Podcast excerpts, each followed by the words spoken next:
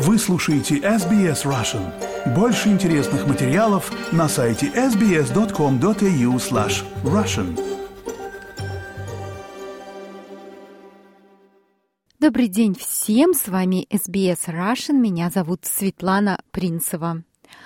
О моем сегодняшнем собеседнике пишут книги и снимают фильмы, а в его телефоне фотографии с австралийскими и мировыми лидерами.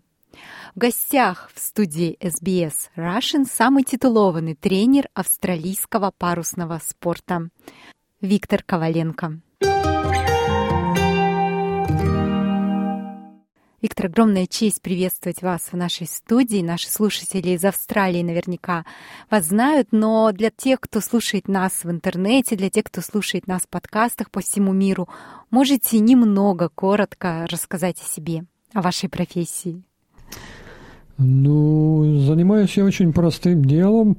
Я а, работаю тренером, олимпийским тренером австралийской сборной. И да, работал на многих олимпиадах, работал на олимпиадах с советской командой, с украинской командой. И вот сейчас уже 25 лет с австралийской командой работаю. Первый раз я попал в Австралию в 91 году. У нас тут был чемпионат мира в Брисбене. И, естественно, я влюбился в эту страну. Прекрасные люди и хорошие условия для парусного спорта. Я всегда называю Австралию, Австралию фабрикой ветра. И потом, когда я тренировал Украину, позже украинская команда выиграла Олимпийские игры – мальчики были первыми, а девочки были третьими на Олимпийских играх в Атланте в 96 году. И в 97 году они уже стали, ну, они и были, но потом подтвердили свой статус первые номера в мировом ранг-листе и выигрывали все соревнования. И мальчики, и девочки. Австралия меня пригласила поработать тренером. Ну и я согласился, приехал в Австралию после Олимпиады. Угу. И остались. И да, ну, поработал несколько лет, два года поработал, два с половиной.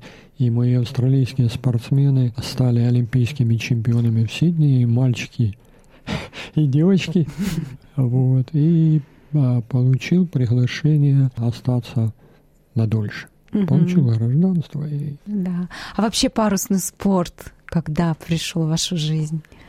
Ну, парусный спорт пришел в мою жизнь а, на Украине. У моего папы была лодка и с мотором, и моя обязанность была каждую неделю, она стояла на воде, приходить и мыть ее от ракушек и от тины, которая mm-hmm. там возникала. И, и я это обычно делал с друзьями, мы приходили, купались, и нам за это разрешалось а, на веслах погрести там вокруг островов на Днепре. Шикарные места. И один день был очень сильный ветер. И мы вместо того, чтобы грести, мы взяли два весла, натянули между них простынь и помчались. Это сколько вам лет было? И с этого момента все уже, а, да, вот эти ощущения меня не отпускают уже очень много лет. Да, мне тогда было 12 лет. 12 лет. Да, потом я пришел в парусную секцию, папа меня привел и занимался парусом на Украине. Был чемпионом Советского Союза несколько раз в разных классах. Да. Но вот этот тренерский талант, когда вы в себе открыли?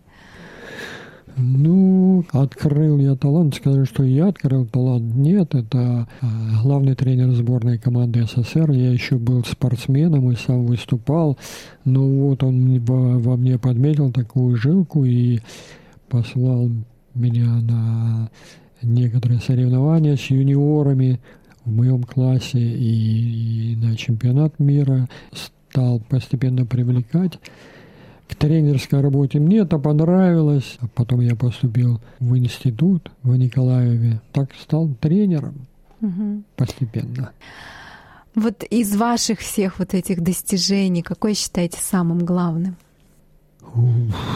Очень сложно сказать, что это главное достижение, ведь и первая золотая медаль, и последняя золотая медаль, они все необыкновенно дороги, но, наверное, все-таки вот последняя медаль, она самая запоминающаяся и самая тяжелая потому что в силу обстоятельств мы проиграли. Мы выигрывали каждую Олимпиаду на протяжении долгого времени, но последнюю Олимпиаду в Бразилии, в Рио, мы получили серебряную медаль. И перед каждой Олимпиадой я обещал моей супруге, что я все, это последнее, все, я брошу и вернусь в семью, но Каждый раз я находил причины, чтобы еще раз. Но после вот серебряной медали уже моя жена Татьяна сказала, нет, ты не можешь закончить свою олимпийскую карьеру с серебряной медалью, давай-ка, братец, еще. И вот и спортсмены, и вот у нас был такой уговор, они тоже планировали закончить олимпийскую программу, но когда мы были серебряными в Рио, мы все сказали, нет, нужно еще одну. И это было серьезное испытание, потому что пришел ковид, и Австралия не разрешала, вся Европа тренировалась вместе в тренировочных гонках, в больших соревнованиях, в Кубках мира и Европы. А мы были закрыты в Австралии и тренировались только один экипаж. И было очень сложно. И даже в Австралии было тренироваться сложно, потому что Мэтью жил в Квинсленде mm-hmm. на Голдкосте, а Уилл Райан, его напарник, в Нью-Саус-Уэллсе. И был какой-то момент, когда вообще было невозможно тренироваться. Вообще мы начали тренироваться в Коффс-Харбор, прятались от людей, тренировались вместе, и потом газеты сказали, вот они нам принесли ковид из Сиднея, и там мы потом примирились и поняли, что мы ни с кем не общаемся, нам нужно только море и ветер, а остальное нет. И, но потом и эта возможность пропала. Нам сказали, нет, Мэтью не может отъезжать больше 20 километров от его дома. И мы стали тренироваться на Твитсхедс.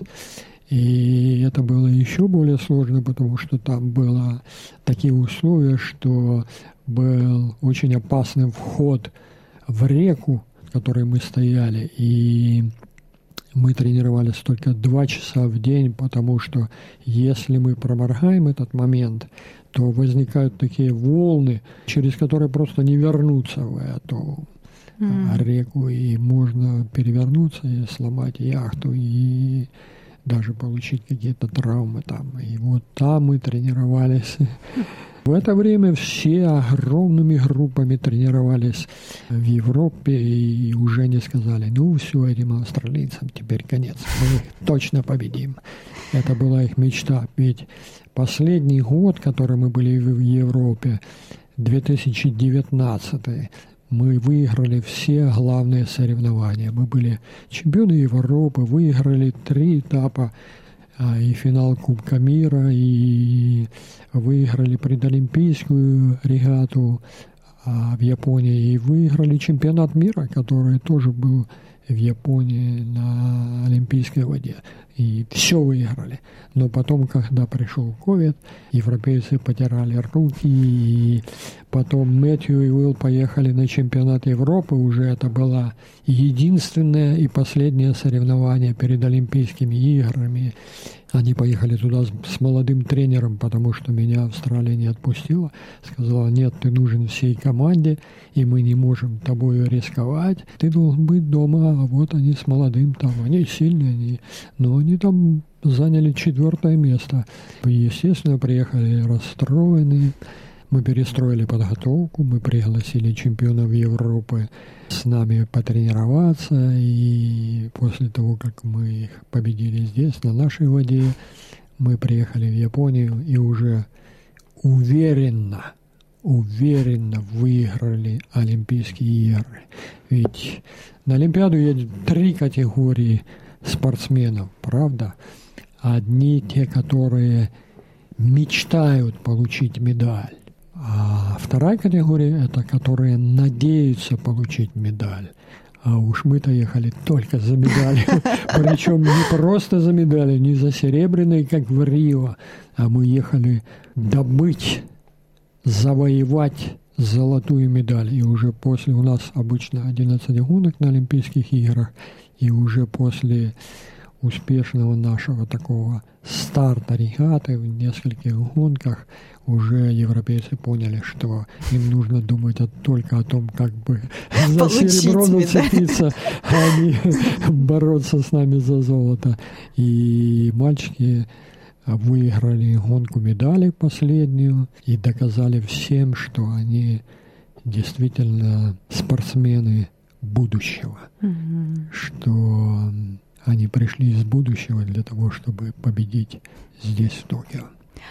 Виктор, а что жена-то сказала после получения золотой медали?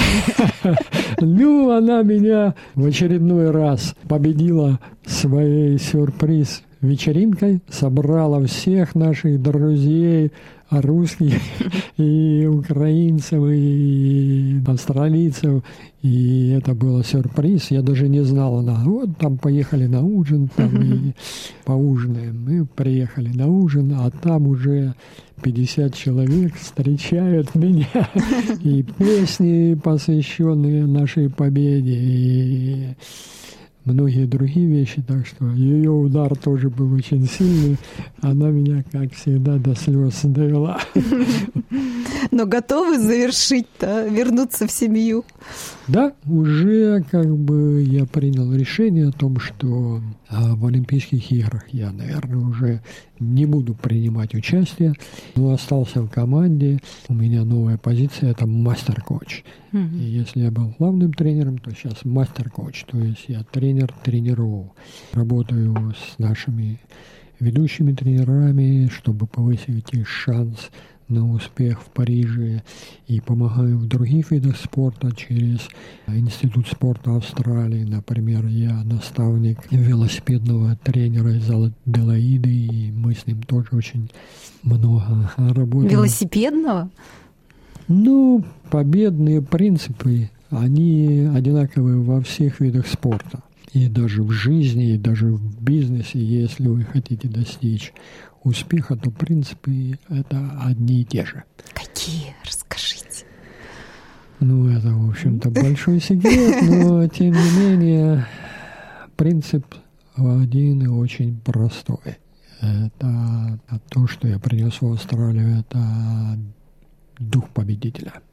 Нужно иметь огромное желание быть лучшим в своем деле – доказывать это в критических ситуациях. А это врожденное качество или его можно воспитать? Ну, воспитать его невозможно. Его, оно в каждом есть, но его нужно просто активировать разжечь в людях. А если оно у них уже есть, то его нужно просто раздуть этот огонь, чтобы он пылал. И тогда с этими людьми очень просто и легко работать. Виктор, вы несколько раз упомянули свои украинские корни и также сказали, что вот, например, на вашей вечеринке и русские друзья были. Я понимаю, что в прошлом году сильно изменилось ваше, возможно, отношение к самоопределению. Расскажите об этом. Ну, а что рассказывать? Началась война, и первые дни были просто страшными, когда мы смотрели на YouTube и по телевизору, как русские танки и машины входят в Киев уже а, на Оболоне. И, но даже в те минуты мы знали, что украинцы никогда не сдадутся.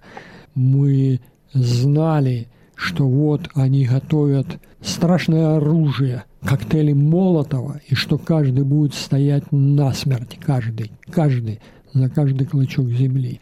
И мы считали, что вот не сломить Украину. И потом, когда уже издали приказ раздать оружие в Киеве, это было уже вообще огромный шаг. Все сказали, вот, не только коктейли Молотова будут, но вот еще людям выдали автоматы, и теперь шансы еще повышаются. А ведь на самом деле, кроме этого, было еще много хорошего оружия, которым помогли наши западные друзья и теперь помогают. И это очень очень серьезное а, событие. И это отбирает и отбирало столько энергии, времени, вот просто постоянно быть в этом событии и на YouTube и следить за всеми новостями. И только сейчас уже, когда ситуация стабилизировалась, и уже каждый человек на земле кто поддерживает Украину, знает, что Украина победит. Только сейчас уже стало, стали мы меньше уделять этому внимания. А ведь раньше это было вообще часами. Мы действительно все были братьями. У меня жена русская, у меня мама русская, у меня жена моего сына русская. И друзья, все русские. Я сам работал 10 лет в России тренером ЦСКА ВМФ. Мы говорили в семье только на русском языке, потому что украинский был как бы, ну вот, украинцам общаются только селяне. Если ты интеллигентный человек, городской человек, ты, конечно, говоришь по-русски. И все, когда люди приезжали, в первую очередь они пытались научиться русскому языку говорить. Но сейчас это все изменилось. Сейчас мы говорим дома на украинском языке, потому что мы украинцы. Виктор, давайте вернемся к вашему спорту. Давайте, давайте. Но от темы Украины да, мы да, не уйдем все равно. Тема. Да, да, потому сложная. что я хотела вас спросить про фильм, который начали про вас снимать, но сейчас съемки остановились по той же причине, о которой мы только что говорили. А, да, вот а, так случилось, что я попал в историю и а, вляпался в историю, да, и начали снимать фильм на Украине. А, ну, это фильм не украинский, это швейцарская компания – совместно с другими странами решили издать, э, выпустить фильм такой огромный о парусном спорте, показать миру, что такое парусный спорт. И потом сказали, да нет, вот давайте вот у нас есть там Виктор, давайте на его примере через художественный фильм покажем, вот что такое парусный спорт. Ведь в спорте это самое главное характер. И вот почему-то выбор попал на меня. И... Как вы к этому отнеслись, когда да. вам сказали? Ну, я сказал, что, в общем-то, это... Во-первых, это было не очень кстати, потому что там была Олимпиада очень рядом, и все. Да, но мне уж не выбирать. Я был, конечно, горд и счастлив. Но начался, начали съемки фильма, потом пришел ковид, все там заболели, потом пришла война, артисты ушли на фронт. И вот главный артист, который играл мою, мою роль а, в зрелом возрасте, он сейчас, Олег Шульга, он сейчас на самом тяжелом участке в Бахмуте сражается в первой линии. Он офицер, он прошел АТО и, естественно, его опыт. Он пошел добровольцем, он в АТО пошел добровольцем, и сейчас пошел добровольцем, воюет. И некоторые мои спортсмены, которые были вот чемпионами СССР и Украины много раз, они тоже сейчас в Бахмуте, в первой линии в специальных отрядах, потому что они как бы из себя что-то представляют, и у них есть характер. Да. Будем надеяться, что когда все это закончится, главный герой вернется к съемкам и, может быть, даже с этим опытом еще лучше сыграет вашу роль. Надеемся, не надеемся, а верим. верим. И даже вот те, которые делают фильм, они сказали, что вот все-таки надо будет еще создать какую-то часть фильма о том, как этот фильм снимался и как люди ушли на войну и кем они были в войне. И дай бог, чтобы никто из них не погиб. Да, дай бог. Книгу вы еще принесли, я вижу, она у вас в руках. Расскажите о ней. Ну, это тоже как бы сюрприз. Один американец, а, Роджер Вон, он начал мне звонить и говорить, что вот, я хочу книгу написать. А нет, он сначала сказал, давай напишем вместе книгу. Я говорю, нет, у меня нет времени. Это раз, а во-вторых, я просто не могу многие вещи рассказывать о том, чем я занимаюсь, потому что это как бы не мои секреты. Ну, он говорит, ну хорошо, тогда я, можно я буду тебя спрашивать всякие вопросы, а ты мне, если можно, отвечай. И вот он спрашивал по телефону, он прилетал в Австралию, в Европу и там в Америке мы с ним встречались на соревнованиях в Майами. И в конце концов, да, вот он такой, он настырный парень, он написал много хороших книг о Герберте Караяне и о многих других там больших людях в бизнесе. Взял таки и написал книгу обо мне и раз, разговаривался с, моим, с моими спортсменами, с моей семьей и с теми людьми, которые меня окружают. И в конце концов вот написал он такую книгу. И я был очень счастлив, что вот есть еще один такой след, который остался после меня, остается после меня. И мне было приятно, когда в Мэнли, книжном магазине, в который я часто хожу, чтобы купить журнал или книги, вдруг появилась книга на несколько дней, и там, о, пум, я, я купил. Здорово. Насколько опасен парусный спорт? Были ли у вас какие-то опасные, тяжелые ситуации? Ну, конечно, были, конечно, были опасные и тяжелые ситуации, когда был большой риск потерять яхты, потерять людей. И даже вот на Олимпиаде в Рио был один день, когда пришел почти ураганный ветер и сломал много оборудования, и вот поэтому-то у нас и серебряная медаль. Были такие ситуации, и есть, и будут, но в том-то вся и сила парусного спорта, что мы учим наших спортсменов оценивать риск и принимать решения, чтобы, несмотря на риск, выиграть, но никогда не платить за победу слишком дорогой ценой. И это наша работа учить этому трудному делу, потому что искушение победит иногда превозмогает над. Ты становишься, я всегда им говорю, что нужно быть не агрессивным, а нужно быть активным, потому что агрессивность делает тебя слепым. Представляете ли вы свою жизнь без моря, без океана? без паруса? О, ну, как вам сказать? Я просыпаюсь и подхожу к окну, и у меня очень красивый вид на океан из дома, очень красивый вход в Сиднейскую бухту. И потом я одеваюсь и иду немножко пройтись вдоль океана. Но даже когда иду к океану, я могу пойти по нижней дороге, но могу пойти по более трудной верхней дороге там. Я выбираю верхнюю дорогу, потому что с верхней дороги я вижу океан. И в этом, наверное, все. И мы, когда построили первый дом в Австралии, это было ну, 20 лет назад, более 20 лет назад. Он был далеко от океана, и очень хороший дом. Мы прожили в этом доме один месяц, и я сказал, что нет, надо искать что-то другое. Да, мой один из моих бывших спортсменов помог мне купить эту квартиру и продать дом.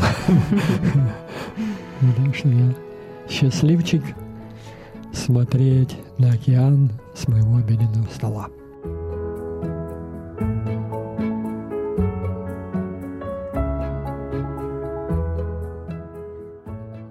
Спасибо большое, Виктор. Спасибо, что пришли сегодня в нашу студию. Выбрали время в вашем, я знаю, супер напряженном графике.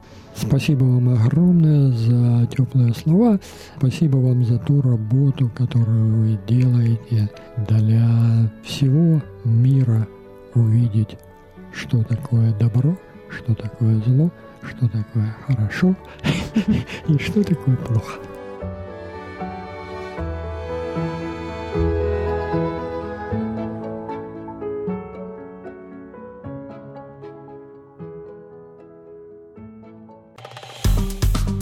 Поставьте лайк, поделитесь, комментируйте. SBS Russian в Фейсбуке.